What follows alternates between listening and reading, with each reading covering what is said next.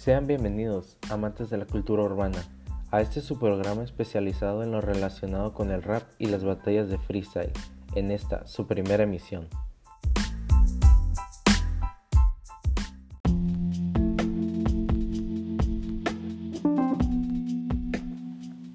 Primero que nada, para aquellos que no están tan profundizados en este tema, ¿qué es una batalla de freestyle? Una batalla de freestyle se define como un duelo entre raperos donde improvisan con todo lo que está a su alrededor y buscan la forma de atacar a su rival. Cabe aclarar que las personas que critican este movimiento argumentan que únicamente son insultos hirientes y sin sentido mientras se riman.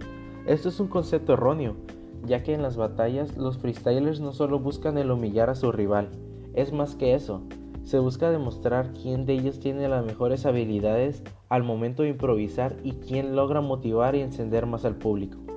Y existen varias formas de batallar.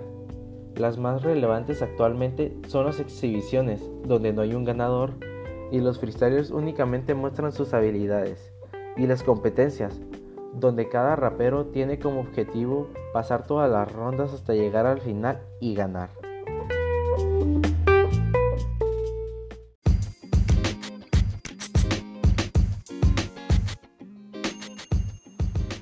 En una batalla hay varios factores que están presentes además de los raperos y el público.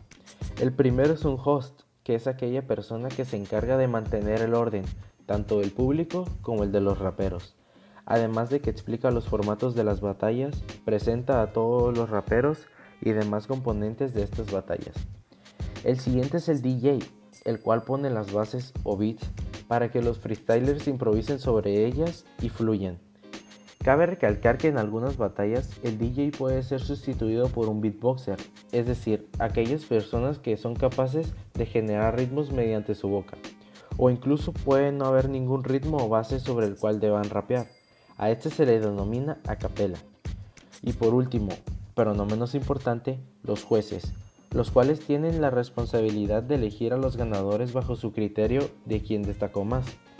Esta labor es muy compleja, ya que siempre el público estará en desacuerdo con las votaciones y pedirán réplica, la cual consiste en un empate, el cual lleva a que los raperos tengan que hacer una ronda extra para definir a un ganador.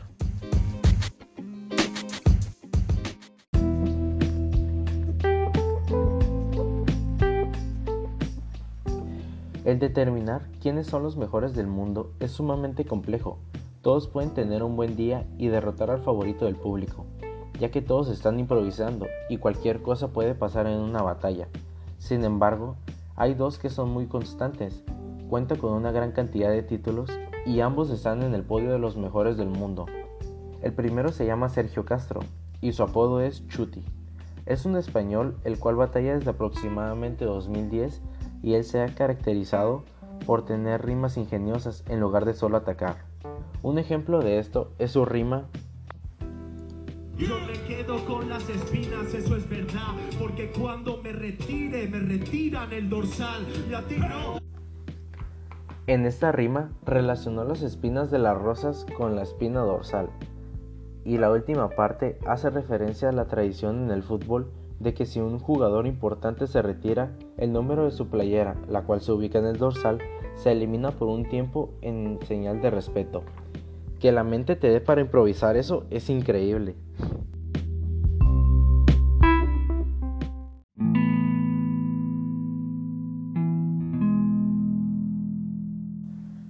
El otro se llama Mauricio Hernández, alias Asesino. Es un mexicano y es considerado por la mayoría como el mejor del mundo, y fue hace poco que decidió retirarse de las batallas por un tiempo. Él se caracteriza por ser versátil, es decir, él se puede enfocar en una batalla en solo atacar o solo generar rimas ingeniosas, lo cual es increíble. Y es por ello que es el rapero con más campeonatos. Literalmente no hay competencia importante que no haya ganado ya. Incluso en YouTube hay recopilaciones de media hora de únicamente rimas de él. Es por ello que su retiro fue muy triste, y en su última batalla las personas del público de Perú le lanzaron rosas y los de la organización le hicieron un homenaje.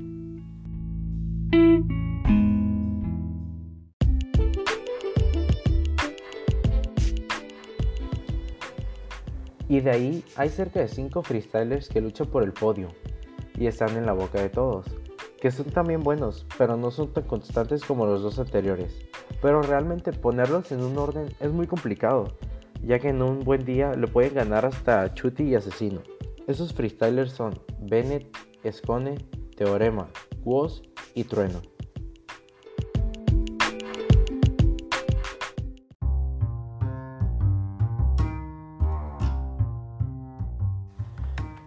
El impacto de las batallas en la actualidad.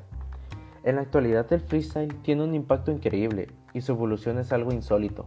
Hace 6 años éramos pocos los que veíamos batallas y lo máximo que podíamos llegar a ver era que una batalla llegaba a las 100.000 visitas. Hoy en día la mayoría de las batallas supera el millón y la batalla más vista de Toque contra Arcano tiene 40 millones de reproducciones, lo que muestra el gran alcance que ha tenido últimamente las batallas. Pero esto no solo se muestra en videos de YouTube, también en directos, donde los espectadores de manera digital superan los 300.000 en muchas ocasiones, y en los eventos llegan a ver incluso 20.000 personas, y en los videos de YouTube se muestra la ola de gente y cómo el lugar está repleto. Un ejemplo de esto fue la Red Bull Nacional de, de España de este año, que llenó medio estadio, u otra competición llamada God Level, que reunió a 30.000 peruanos para el evento. Además, actualmente se está buscando crear una liga profesional de freestyle para que se valore lo que realmente importa y no únicamente las rimas morbosas. Lleva apenas un año en las ligas y han generado un revuelo altísimo. Fue en esta competencia donde Asesino anunció su retiro y cada transmisión en vivo de esta liga supera las, los 300.000 espectadores en línea y el millón de visitas en sus videos. Incluso llegaron a romper el récord de espectadores en una transmisión y estoy seguro que en un futuro lo volverán a romper.